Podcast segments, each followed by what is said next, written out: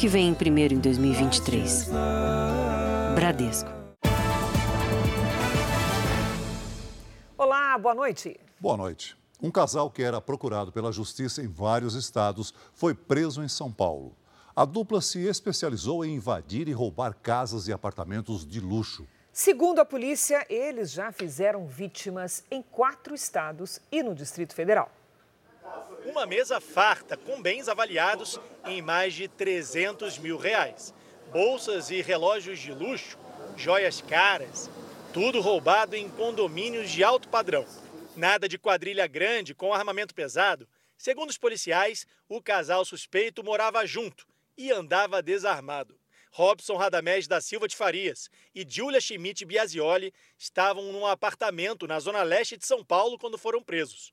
Robson se apresentou aos policiais como Isaac de la Vega, de acordo com a polícia, um nome falso que ele usava para tentar escapar da justiça. O casal era foragido da justiça desde 2021. Robson é condenado por roubo em Mato Grosso do Sul e Julia por explodir um caixa eletrônico no interior de São Paulo. Os dois também eram velhos conhecidos da polícia por invadir, furtar e roubar condomínios de luxo, crimes que eles teriam cometido em várias regiões do país. Segundo a polícia, eles já teriam invadido e furtado condomínios de luxo no Distrito Federal, em Goiás, Ceará, São Paulo e Mato Grosso do Sul. Um dos furtos foi na residência de um ex-governador do estado em Campo Grande. De acordo com as investigações, Robson e Julia se passavam por moradores para entrar nos condomínios. Nessas fotos, divulgadas pela polícia, Robson aparece dentro do elevador de um condomínio de classe alta em Mato Grosso do Sul no dia do crime. Eles têm facilidade de se aproveitar, às vezes, de uma inexperiência, um horário de almoço do porteiro está ausente, é um funcionário mais treinado que esteja na portaria e eles simulam ser parente, moradores, a polícia investiga quantas pessoas foram vítimas do casal. Moradores ficaram no meio do fogo cruzado durante um tiroteio entre policiais militares e traficantes no Rio de Janeiro. Por causa do confronto, cerca de 20 escolas foram fechadas e mais de 4 mil alunos ficaram sem aulas. Moradores saíam de casa para trabalhar quando o tiroteio começou. Jornalismo da Record TV registrou com exclusividade o momento em que traficantes do Morro da Serrinha, na zona norte do Rio, atacam os policiais.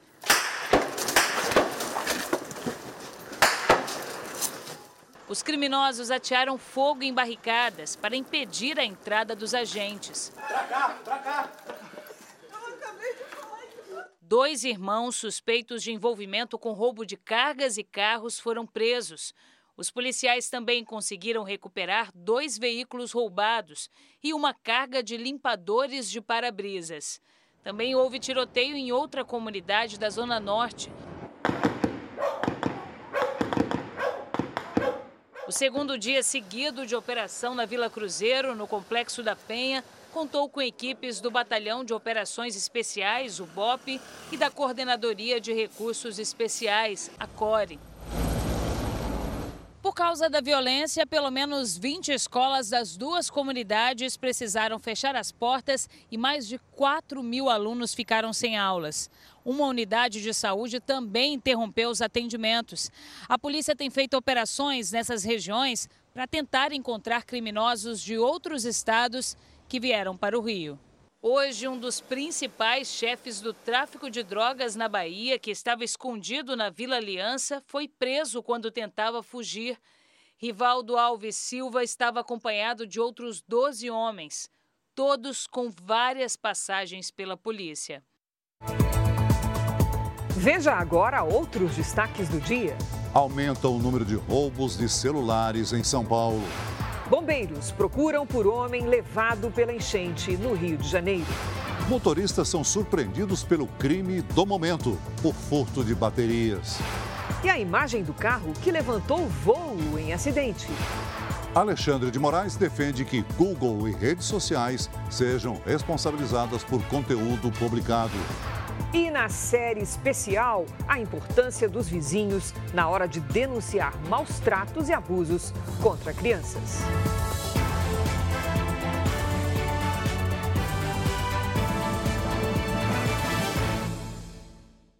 Oferecimento: Bradesco. Renegocie suas dívidas com condições especiais.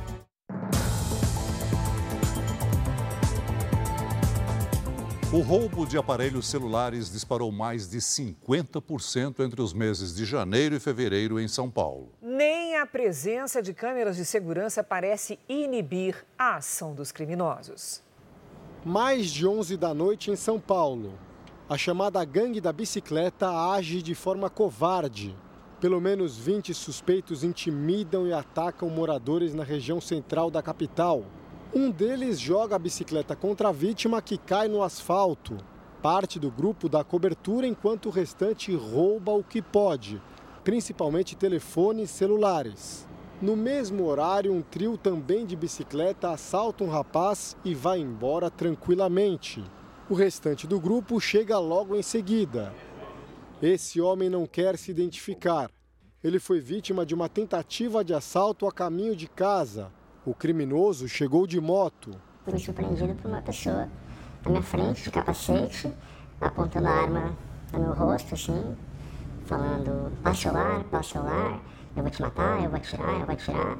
Imagens de uma câmera de segurança mostram que o suspeito estacionou a motocicleta em seguida, foi em direção à vítima.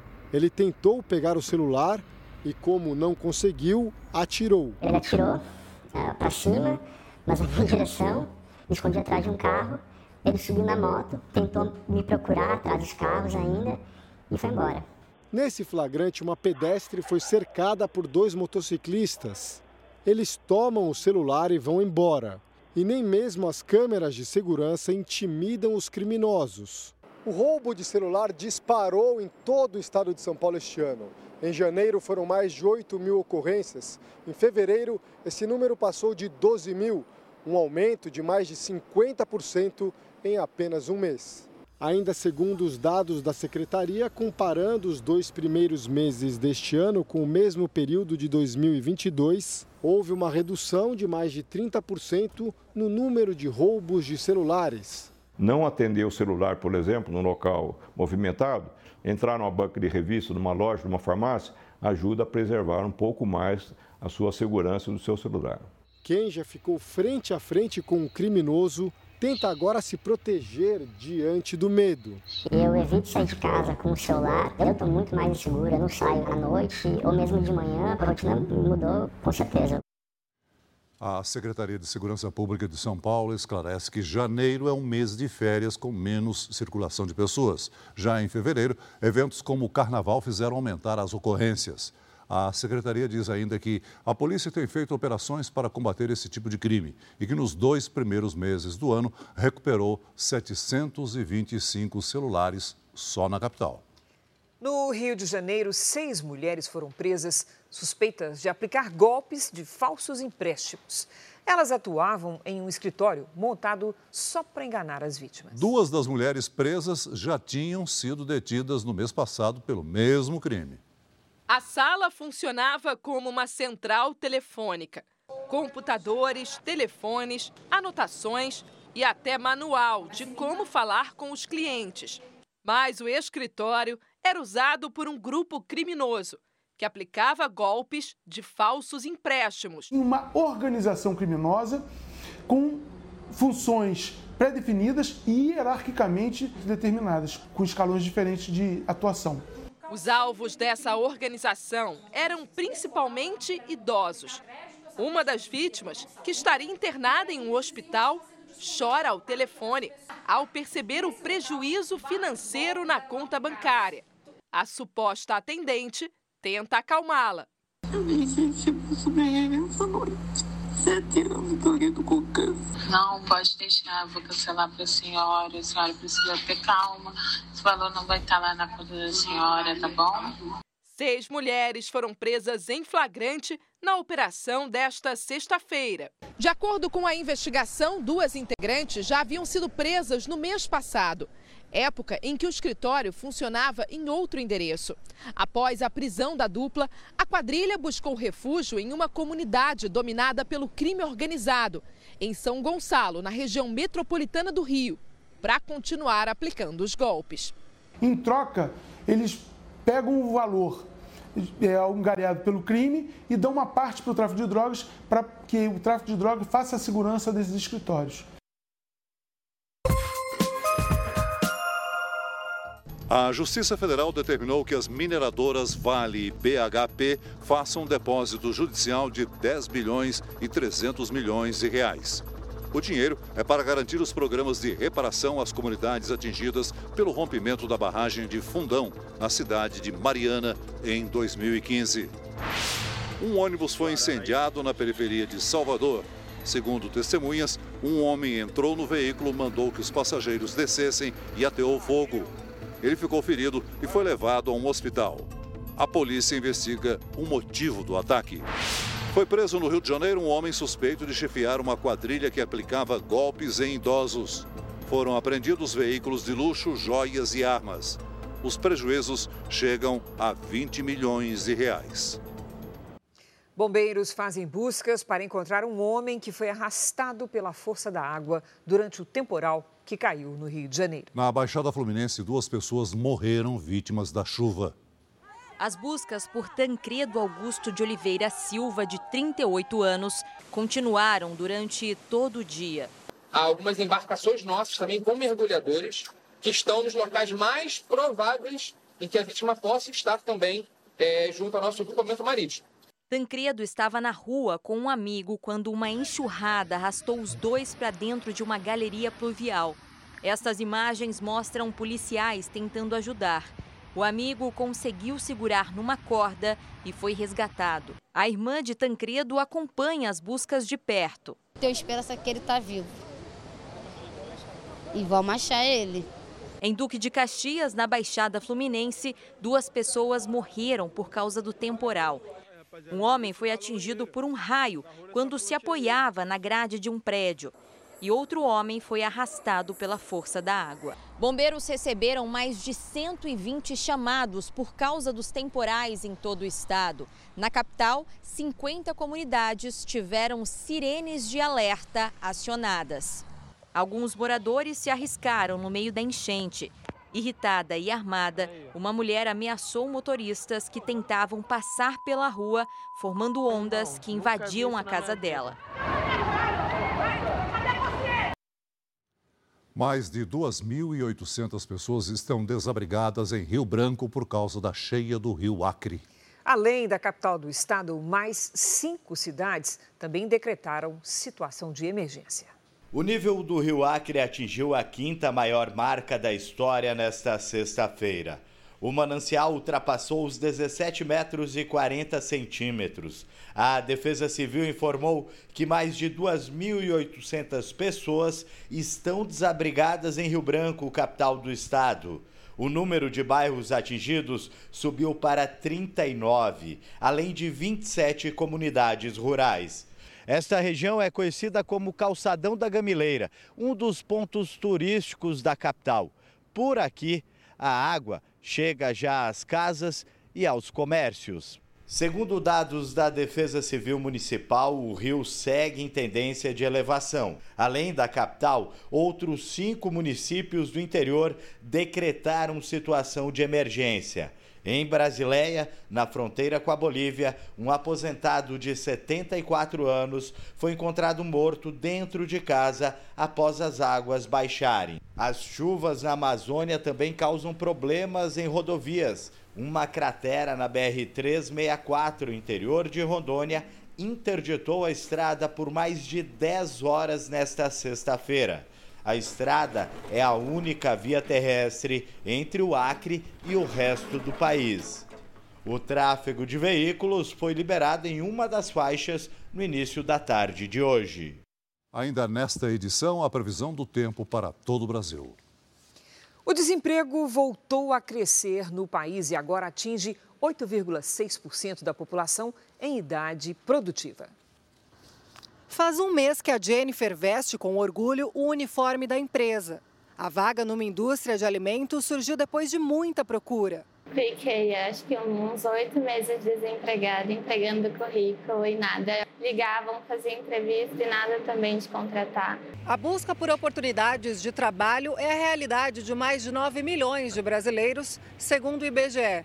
Os dados divulgados hoje mostram que entre dezembro do ano passado e fevereiro deste ano, a taxa de desemprego no país chegou a 8,6%, alta de meio ponto percentual na comparação com o trimestre anterior.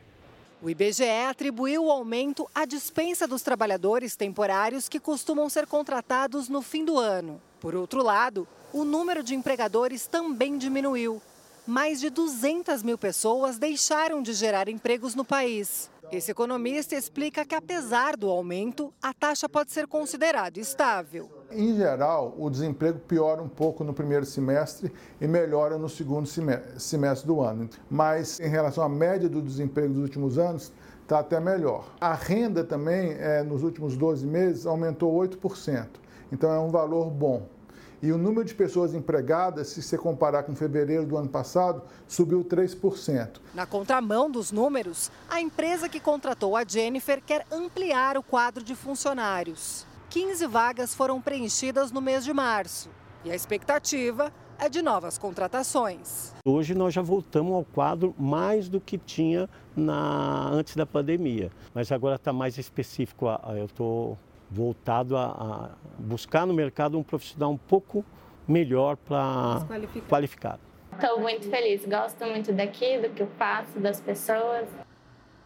Foi assinado hoje em Paris um convênio entre um dos maiores institutos de pesquisa do mundo e a Universidade de São Paulo. Uma nova unidade no Brasil vai monitorar o surgimento de possíveis novas doenças. A filial do Instituto Pasteur foi instalada dentro da cidade universitária da USP, em São Paulo. São 17 laboratórios principais, salas de informática com alta tecnologia, além de diversos outros laboratórios com capacidade para até 80 pesquisadores. Uma comitiva do governador de São Paulo, Tarcísio de Freitas, visitou hoje a sede do laboratório em Paris para oficializar a criação do primeiro Instituto Pasteur no Brasil. O convênio assinado pelo governador reforça as relações bilaterais com a França. A reafirmação de um laço que já existe há muito tempo e que vai ficando cada vez mais sólido, cada vez mais forte. A unidade no Brasil vai ter condições de identificar de forma rápida novos vírus e capacidade para desenvolver tratamentos e estudos sobre vacinas. Além da troca de conhecimento com um dos maiores centros de pesquisas do mundo, o convênio da USP tem também o financiamento do Instituto Francês identificação de doenças precocemente para que elas possam ser estudadas e depois nós não, possamos evitar uma pandemia tão grave como nós tivemos na Covid.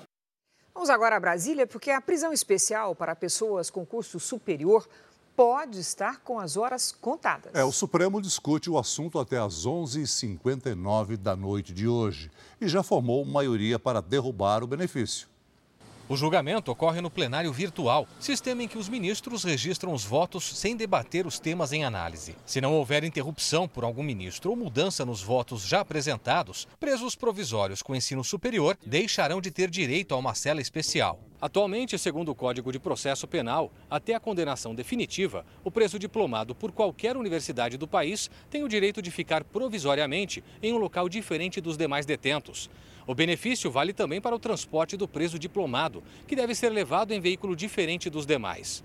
Nos casos onde o preso não pode mais recorrer, já era obrigatório o cumprimento da pena com todos os outros condenados, sem separações. Isso não muda. Para o relator do caso, o ministro Alexandre de Moraes, a prisão especial caracteriza privilégio que leva à desigualdade social e fere o princípio de igualdade perante a lei. O voto foi seguido pelos ministros Carmen Lúcia, Rosa Weber, Dias Toffoli, Edson Fachin, Luiz Roberto Barroso, Luiz Fux e Gilmar Mendes. Após o resultado do julgamento, na prática, os presos provisórios com curso superior, como advogados e médicos, por exemplo, perderão o benefício e serão encaminhados agora para as celas comuns.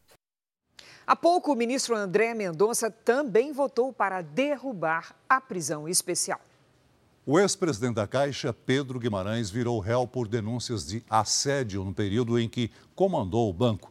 A Justiça Federal de Brasília aceitou a denúncia do Ministério Público Federal. Guimarães é suspeito de assédio sexual e moral contra funcionários da Caixa. O caso está sob segredo de justiça. Ele foi presidente do banco por três anos e pediu demissão em junho do ano passado, quando começaram as investigações. A defesa de Pedro Guimarães nega as acusações e diz que ele confia na justiça. Vamos agora ao vivo a Brasília, porque o presidente Lula recebeu no Palácio da Alvorada os ministros do núcleo político, além do vice-presidente Geraldo Alckmin. Uma nova data para a ida de Lula e sua comitiva à China também foi anunciada. Quem tem os detalhes é a nossa colega Nathalie Machado. Olá, Nathalie, boa noite. Olá, Cris. Boa noite. Boa noite, Celso. Boa noite a todos. Lula agora vai para a China entre os dias 11 e 14 de abril. Essa visita ao país asiático foi adiada devido ao diagnóstico de broncopneumonia. A nova data já foi acertada entre os dois governos e o cronograma da viagem ainda está sendo ajustado. Mas Lula deve visitar a capital, Pequim, e também Xangai, o principal centro financeiro da China. Essa viagem talvez seja a maior do terceiro mandato do presidente Lula e deve contar com centenas de empresários, a maioria ligada ao agronegócio. A China é o maior parceiro comercial do Brasil. Cris Celso. Obrigada pelas informações, Nathalie. O ministro do Supremo Tribunal Federal, Alexandre de Moraes, vai sugerir ao Congresso que as chamadas Big Techs, que são essas grandes empresas de tecnologia digital, sejam responsabilizadas por qualquer conteúdo anunciado por elas. Ele fez a declaração durante um seminário sobre democracia e plataformas digitais em São Paulo. Segundo o ministro, a proposta muda a ideia de que as plataformas são apenas intermediárias, sem responsabilidade a cumprir. Como é possível até hoje todas as big techs, as plataformas serem consideradas empresas de tecnologia, de informática e não de publicidade, de mídia. A empresa que mais faturou em publicidade no mundo o ano passado foi a Google. Só que ela não tem nenhuma responsabilidade como tem a mídia tradicional, como tem empresas de publicidade. Então, a partir é, dessas duas é, premissas é, de que há necessidade de se evitar essa agressão no que eu falo, não pode ser considerado uma terra sem lei as mídias sociais, as big techs, e de que há método. Uma única pergunta: por que o que não pode ser feito no mundo real pode ser feito no mundo virtual? É, essa é a questão. Veja a seguir: escolas do Pará suspendem aulas após denúncias de ataques. Denúncias de maus tratos contra animais em São Paulo superam 2.400 ocorrências só esse ano. Denúncias feitas por vizinhos ajudam a salvar crianças em situação de risco.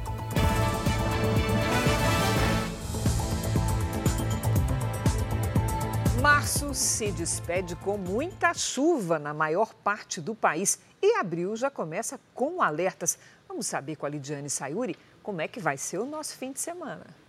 Oi, Lid, boa noite. Destaques especiais aí para esse fim de semana? Sim, além de mais chuva, Cris, a possibilidade de um ciclone bomba, viu? Boa noite para você, boa noite, Celso, boa noite a todos. Neste momento, temos uma frente fria que provoca muitas nuvens de tempestade no Rio Grande do Sul. Nas próximas horas, ela avança para o sudeste e muda o tempo em São Paulo e no Rio de Janeiro. Além da frente fria, um ciclone em alto mar, na altura do Rio Grande do Sul, ganha força nas próximas horas. Esse ciclone pode ser classificado como extratropical com nível menor de destruição, diferente do ciclone bomba, que tem maior potencial para estragos. Ele só ganha esse nome se o fenômeno evoluir muito rápido. De qualquer maneira, essa combinação entre a frente fria e o ciclone vai deixar o mar agitado até domingo, com ondas que podem passar dos 3 metros e risco de ventania de mais de 90 quilômetros por hora e granizo entre o sul e o sudeste. Na metade norte do país, a chuva segue com alerta de enchentes e deslizamentos. Em Porto Alegre, máxima de 24 graus neste sábado. No Rio de Janeiro, faz 35. Em Campo Grande, 31. Em Salvador e em Teresina, 30. Em Manaus e em Porto Velho, até 32. No sul, a temperatura cai bastante neste fim de semana. No domingo, podemos ter a primeira geada do outono nos pontos mais altos das Serras Gaúcha e Catarinense. Em São Paulo, antes das tempestades, esquenta até os 32 graus. No domingo, chove fraco e aí sim a temperatura cai. No primeiro tempo delivery de hoje, a Luciana quer saber se o calor vai diminuir em Santos, litoral paulista, Lidiane. Opa, vamos para lá. Luciana, vai sim, viu? E atenção, porque o ciclone também pode causar transtornos na sua região. Máximas de 34 e de 25 graus no fim de semana. A Clemência quer saber a previsão para abril em Minas Gerais. Vamos lá. Clemência, é o seguinte: abril terá chuva acima da média e menos calor. Neste fim de semana, o tempo muda na capital mineira, com temporais no sábado e chuva leve no domingo. Participe do Tempo Delivery pelas redes sociais com a hashtag você no JR. Cris Celso, bom fim de semana. Para você também, Lid. Para você também, Lid. A Polícia Civil de Goiás realizou uma operação para desarticular uma quadrilha que adulterava e comercializava agrotóxicos. Foram cumpridos cinco mandados de busca e apreensão e de sequestro de bens nas cidades de Goiânia e Morrinhos. A polícia prendeu uma menina de 12 anos que planejava um atentado a uma escola municipal do Rio de Janeiro. Nas redes sociais, ela trocava mensagens com forte apelo à violência com mais três colegas. A adolescente foi ouvida na delegacia e encaminhada ao Conselho Tutelar para receber cuidados médicos.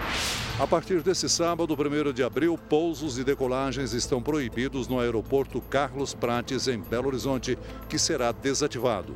A decisão foi tomada pelo governo federal. Entre os motivos estão os frequentes acidentes que ocorreram na área do aeroporto. Um navio que saía do Porto de Santos quase provocou um acidente. O cargueiro estava com uma falha no motor e encalhou próximo a uma praia. Ao fazer uma manobra de emergência, quase se chocou com um pier. As pessoas que estavam no local ficaram assustadas, mas ninguém se feriu. O navio já foi rebocado e está atracado no Porto de Santos. Vizinhos denunciaram uma mulher de 83 anos por maus tratos contra animais em São Paulo. E mais grave, né, Celso? Só nos dois primeiros meses deste ano, houve mais de duas mil ocorrências de agressões e abandono de animais no estado. A senhora aparece na imagem batendo com força nos cães que estão perto dela. Nesse vídeo, ela arrasta um dos animais. Ela confirmou à nossa equipe que costuma bater nos cachorros. Mandaram para a gente um vídeo que mostra a senhora batendo nos cachorros com uma mangueira. Para controlar a hora que estão brigando, a gente dá uma disciplininha, mas pode olhar, tá aí, tudo bem tratado. A idosa disse que usa um pedaço de mangueira mas que não considera que maltrate os animais. Devagar, só para obedecer, meu filho. Não tem nenhum machucado, mas tá aí, é tudo gordo, bonitão. Os vizinhos se juntaram para denunciar o caso à polícia. Eles falaram que, como não tinha flagrante, eles não poderiam fazer nada ali, mas que se eu quisesse colocar as imagens num pendrive, poderia colocar a imagem no pendrive e encaminhar para eles. Se não pegar batendo, é como se não tivesse acontecido nada. Nelma via as agressões da janela de casa. É triste, porque você, você vê o cachorro chorando é, é, sem poder fazer nada. Isso não se faz. Se ela é cuidadora, ela tem que cuidar. Certamente essa não é uma prática correta, né, salutar, mesmo porque com a força que ela desferia os golpes ali, a depender, se for um animal de pequeno porte, ela mata o animal. Agressões e abandono de animais lideram as ocorrências de maus tratos no estado. Nos dois primeiros meses do ano, foram 2.408 casos.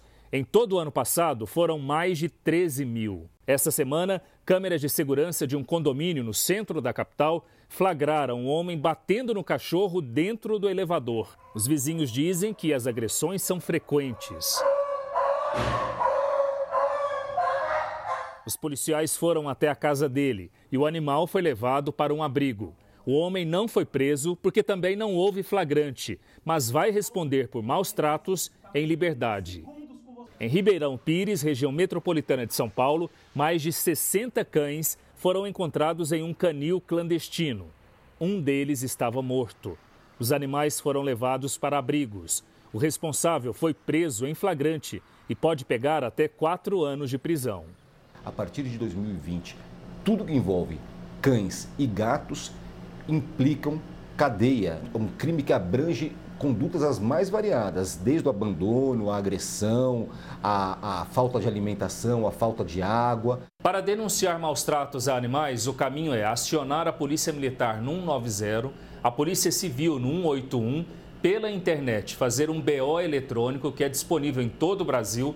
Basta digitar Delegacia Eletrônica e o nome do seu estado na frente. Logo vai aparecer uma tela como essa, escrito Comunicar Ocorrência ou então ir pessoalmente a qualquer DP para fazer a denúncia, que pode inclusive ser anônima. No caso da idosa, a polícia abriu uma investigação. O processo está em andamento. Eu espero que a justiça seja feita, entendeu? Que ela seja punida por isso. Preciso que alguém resolva isso. Eu não durmo mais em paz, principalmente depois desse vídeo. Câmeras de segurança têm flagrado em todo o país um tipo de crime que vem se repetindo. É o furto das baterias de carros. Em alguns casos, os ladrões nem se importam em serem vistos. Numa rua residencial em Salvador, o homem ignora uma mulher sentada na calçada, furta a bateria no veículo estacionado e sai tranquilamente. Em outro bairro, uma ação parecida. Em poucos minutos, o homem abre o capô do carro, furta e foge. A dona só percebeu quando tentou ligar o veículo. Quando eu fui abrir o capô do carro, senti o cabo solto. Ele corta por baixo. Aí eu levantei, disse, é bateria, minha bateria tem um mês de comprada que eu comprei. Roubaram a bateria e cortaram os cabos, ficou sem nenhum cabo. Na região metropolitana de Salvador, criminosos arrombaram uma loja. Um deles pega as baterias, enquanto outros aguardam do lado de fora com dois carros. O item também é alvo de ladrões em outras capitais. No Rio de Janeiro, a ação foi numa rua movimentada. O homem nem se importa com uma pessoa que passa ao lado. Não existem estatísticas específicas sobre este tipo de furto, mas, segundo a polícia, as ocorrências têm sido frequentes. Os criminosos furtam as baterias para comercializar no mercado paralelo de autopeças. São itens muito procurados no mercado ilegal, segundo esse especialista. E são é, elementos valiosos. Né? Uma bateria de um carro custa, em média, 400 reais. De um caminhão pode chegar a R$ 1.500 ou mais. O adolescente ferido com uma faca por um colega dentro da sala de aula em Belém está internado em estado grave. O ataque provocou medo e escolas ficaram sem aulas nesta sexta-feira. Um dia depois da agressão, portões fechados e aulas suspensas. Hoje à tarde, alunos bloquearam a pista em frente à escola para pedir mais segurança. Ele pegou e saiu correndo. Logo atrás veio o agressor. Ele já tinha sido esfaqueado. Ontem, um adolescente golpeou um colega de sala com uma faca. Segundo a polícia, o ataque foi planejado. Tinha uma menina que estava passando mal, ela caiu no chão, estava com falta de ar. O jovem continua internado e seu estado é grave, de acordo com informações do governo do estado. O agressor foi apreendido e deve cumprir medidas socioeducativas. Hoje, algumas unidades de ensino de Belém suspenderam as aulas. Uma delas é o Instituto Federal do Pará. A instituição informou por meio de nota que recebeu ameaças de atentado e decidiu suspender as aulas. A Polícia Federal abriu um inquérito para apurar a suspeita de um ataque planejado. Nesta escola estadual, os alunos não tiveram aula pela manhã. O estudante que preferiu não se identificar relatou mais um episódio de ameaça. Começou com um boato que ia acontecer um massacre na escola. Já estava correndo pela escola toda que um aluno estava armado. O governo do estado anunciou medidas de combate à violência nas escolas, entre elas a instalação de câmeras e um botão do pânico. Hoje em dia, os nossos filhos saem de casa, a gente fica com medo sem saber se eles voltam para casa com vida. Tenho medo de voltar para a sala de aula. Nos Estados Unidos, um dia após um júri de Nova York decidir indiciar o ex-presidente Donald Trump, a promotoria de Manhattan entrou em contato com o advogado do republicano para negociar como ele irá se apresentar à justiça. Nos Estados Unidos, ser indiciado tem um sentido diferente do que no Brasil. Se formos aproximar a nossa realidade, Trump está mais próximo de ter se tornado réu em um processo criminal. Mesmo assim, o juiz ainda pode rejeitar as denúncias. Na semana que vem, ele deve se apresentar à justiça e as acusações exatas serão conhecidas. As especulações sobre as acusações surgiram no início deste mês, depois que Trump publicou nas redes sociais que poderia ser preso por conta de um caso que teria ocorrido durante a campanha presidencial de 2016.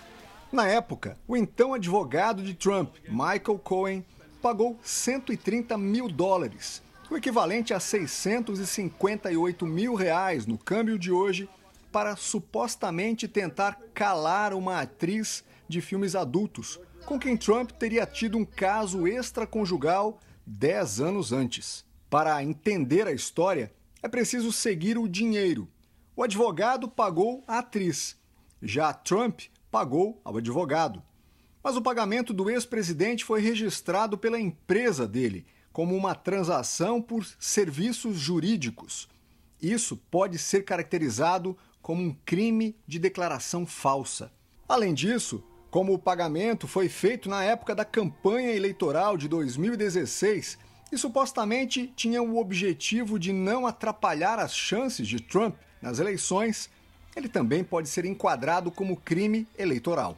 O ex-presidente nega todas as acusações e diz que a decisão de ontem do júri é uma perseguição política e interferência eleitoral, já que pretende se candidatar para as eleições do ano que vem. Nova York é um estado tradicionalmente democrata, rival do republicano Donald Trump, pelo ritual do indiciamento, o suspeito se entrega à justiça, é fichado, colhe impressões digitais, é fotografado, ouve as acusações e se pronuncia culpado ou inocente. De acordo com a defesa de Trump, o ex-presidente deve se entregar na próxima semana, mas não será algemado. Geralmente, quem se apresenta perante o juiz para indiciamento vem aqui para o tribunal com algemas. A expectativa é que o ex-presidente responda ao processo em liberdade. O processo não significa que Trump é culpado, mas aumenta a chance de ele ir a julgamento. Você vai ver a seguir: carro em alta velocidade levanta voo após motorista perder o controle. Chegou a hora da grande final do Paulistão e a Record TV preparou uma transmissão especial. Uma criança de 3 anos é flagrada caminhando sozinha na rua durante a noite no interior de São Paulo. É uma das histórias que você vai ver na série especial do Jornal da Record.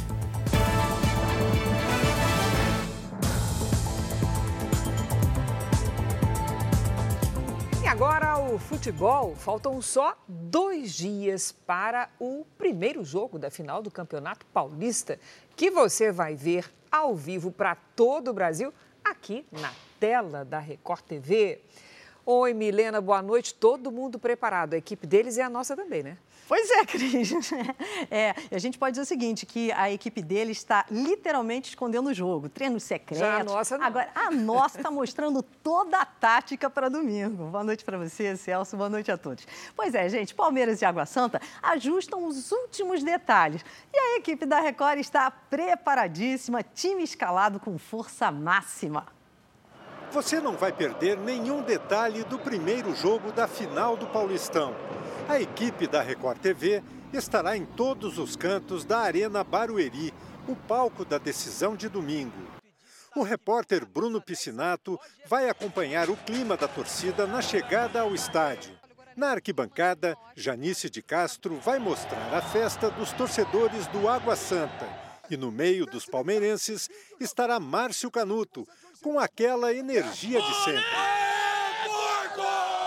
Eu vou estar aqui junto da galera. Olha, o que vai ter de repórter distribuído na Arena Barueri e aqui dentro e fora, mostrando a você realmente o panorama, a emoção, a empolgação desse começo de decisão. A Record TV também entra em campo de olho nos times, com a reportagem de Gian Brandão e a apresentação de Lucas Pereira. Tenho certeza que Água Santa e Palmeiras, que é uma final surpreendente, vai ser surpreendente também essa transmissão da Record, com toda certeza você vai adorar. E eu também vou estar ao lado deles, dentro de campo, passando todas as informações para a narração de Kleber Machado e os comentários de Renato Marcília e Dodô. O melhor time do Brasil na final, que era previsível, contra um time que é surpresa. Mas tem aquele detalhezinho, tem que jogar. E quando tem jogo, tudo pode acontecer. Clube que surge, bem organizado, é, enfrenta os grandes de peito aberto. A torcida do Palmeiras, evidentemente, vai estar ligadíssima querendo mais um título. E o Água Santa vai ter uma torcida grande também. Já no R7 e Play Plus, Silvio Luiz, Carioca e Bola fazem uma transmissão descontraída da decisão. Agora é só esperar a bola rolar. A Record TV transmite Água Santa e Palmeiras para todo o Brasil no domingo, a partir das 13h30 da tarde. Olha, eu também estarei aqui no domingo com vocês, abrindo a transmissão. Aliás, a final deste ano ficará marcada por vários motivos. Teremos a primeira árbitra apitando a decisão, a Edna Alves. O Abel Ferreira pode se tornar o segundo técnico com mais títulos pelo Palmeiras. E o Água Santa, claro, pode levantar este troféu pela primeira vez. Dois jovens treinadores lado a lado. Tiago Carpini, 38 anos. Primeira final dele e do Água Santa. Nós temos uma leveza em relação a tudo que já foi conquistado até aqui, mas claro que chegando nesse momento nós nos permitimos sonhar um pouco mais. Abel Ferreira, 44 anos. Décima primeira final com o Palmeiras, sete títulos. Entre eles, o Paulistão do ano passado. O nosso compromisso é entrar para dentro de campo, desde o início, competir com o nosso adversário e jogar nestes dois jogos, um agora e outro depois, para, para vencer. Neste domingo, Água Santa e Palmeiras começam a luta em busca desse cobiçado troféu, que agora, no Paulistão de 2023, tem um símbolo a mais: uma coroa, em homenagem ao eterno Rei Pelé. O primeiro jogo da decisão vai ser histórico. Pela primeira vez, uma mulher vai apitar a final. Edna Alves Batista não esconde a emoção pela escolha. É a nossa dedicação e amor que faz nós aprender e ser bom naquilo que a gente faz. E essa final não chegou de graça na minha mão. Eu trabalhei cada jogo. São esperados 30 mil torcedores no domingo na Arena Barueri. O Água Santa tenta o título inédito, enquanto o Palmeiras vai atrás da 25ª taça estadual. Abel Ferreira prefere minimizar o favoritismo à conquista e elogia o adversário, que em apenas 12 anos foi do amadorismo no futebol à tão sonhada final. Para aqueles que não são ambiciosos, está aí a prova de quanto tu queres muito, quanto tu acreditas, quanto tu tens fé, é possível fazer aquilo que pessoas não imaginam. Parabéns para a Edna pela conquista. Gente, eu fico por aqui. O episódio do podcast JR 15 Minutos de hoje com o nosso querido Celso Freitas está imperdível. Fala sobre a final do Paulistão 2023. E você pode ouvir no r7.com Play Plus e nos aplicativos de podcast. Cris, Celso. Valeu, Milena. Obrigado, Milena. Uma câmera de segurança flagrou um grave acidente numa rodovia da Bélgica. Um carro em alta velocidade perdeu o controle, bateu em um canteiro e levantou voo. O veículo atingiu uma altura de 5 metros e foi parar dentro de um ginásio esportivo. No momento do acidente, crianças praticavam atividades lá dentro, mas ninguém se feriu. O jogador de futebol marroquino Sofiane Kien, ex-atleta da Lazio, dirigia o carro. Ele sofreu múltiplas fraturas foi encaminhado ao hospital. Agora a nossa série especial. O Brasil já registrou este ano mais de 40 mil denúncias de violência contra crianças e adolescentes. A atenção de vizinhos pode salvar a infância de quem vive em perigo na mesma rua ou no mesmo bairro. Ou seja, a sua atenção. Ao longo de toda essa semana, nossa equipe se dedicou com muito afinco e sensibilidade a esse tema tão delicado. Porque em muitos casos, após uma denúncia, crianças são resgatadas em condições de maus tratos, sem comida, higiene, ou são tiradas de casa para evitar que fiquem sozinhas e expostas a crimes.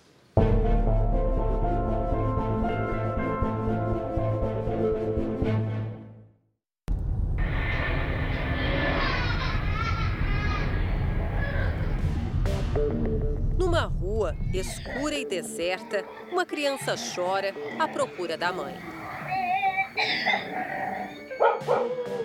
A menina de 3 anos caminha sem rumo num bairro pobre de Campinas, no interior de São Paulo. Uma vizinha olha por uma fresta. É um sofrimento inocente observado de longe. Sozinha, na rua, ó, escuridão.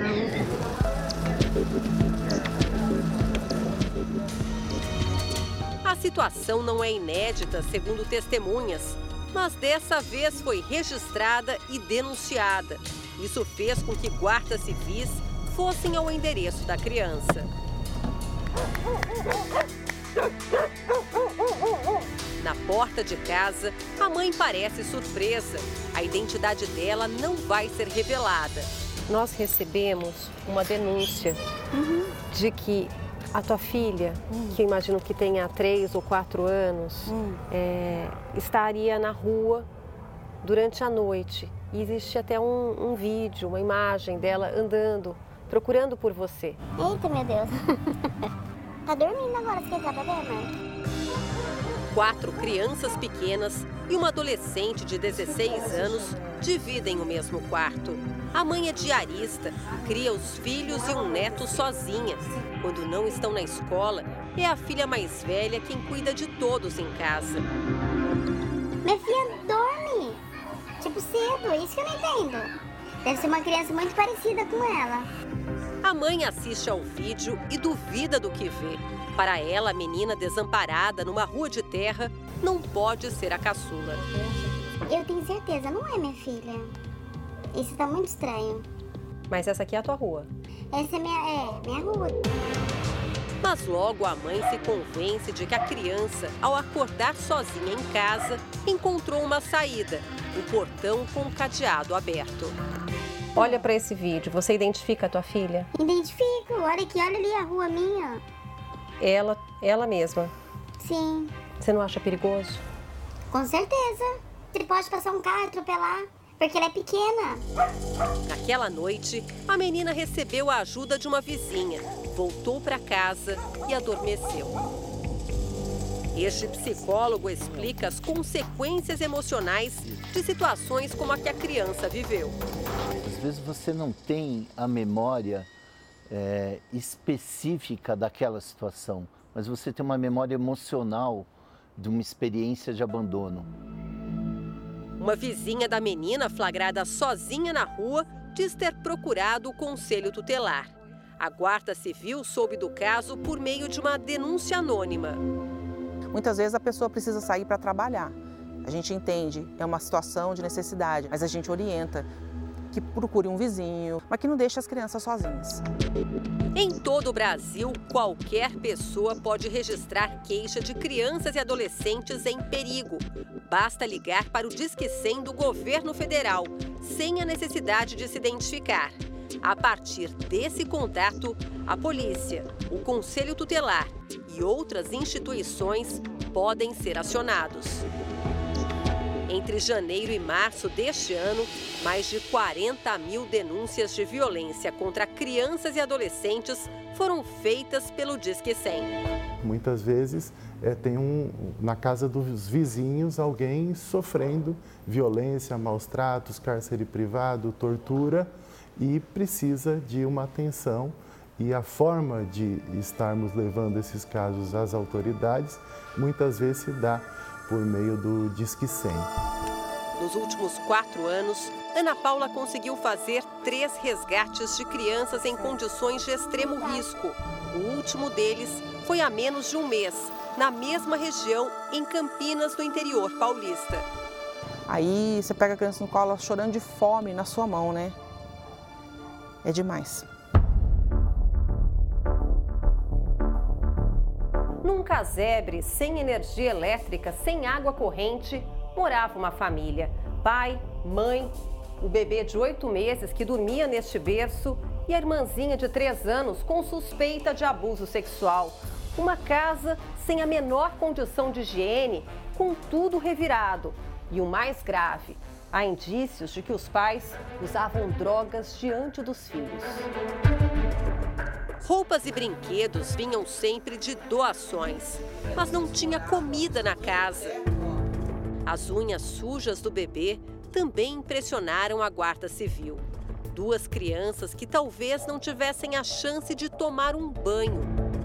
Não tinha uma única bolacha para a criança comer, não tinha nada, zero. Tinha uma mamadeira com leite também talhado dentro. Um animal, se estivesse ali, não ficaria. Em fevereiro deste ano, as crianças foram acolhidas num abrigo temporário, levadas para um hospital e submetidas a exames. A hipótese de abuso sexual está sendo investigada. O suspeito seria um familiar. O conselho tutelar foi acionado e, segundo vizinhos, um representante chegou a ir até o casebre, mas não havia ninguém no local. Qualquer pessoa que verifique uma violação quanto a algum dos direitos de crianças e adolescentes deve entrar em contato com o conselho tutelar ou com o Ministério Público. Dependendo da situação, isso pode caracterizar crime, crime mesmo de abandono de incapaz. Os pais da menina e do bebê receberam orientação da Guarda Civil para aceitar um tratamento contra o vício em drogas. Nas últimas semanas, os dois se mudaram com os filhos para um sítio em Minas Gerais e vivem com o apoio da família. Primeiramente, ver se tem alguém da grande família que pode protegê-lo. O máximo que tem que ser feito para tentar deixar a criança com a sua família. O casebre é agora uma lembrança abandonada de uma infância difícil que pode ser reinventada por cada criança. O socorro dela é um socorro silencioso. É a gente que tem que perceber. O Jornal da Record procurou o Conselho Tutelar sobre os dois casos mostrados na reportagem, mas não houve resposta.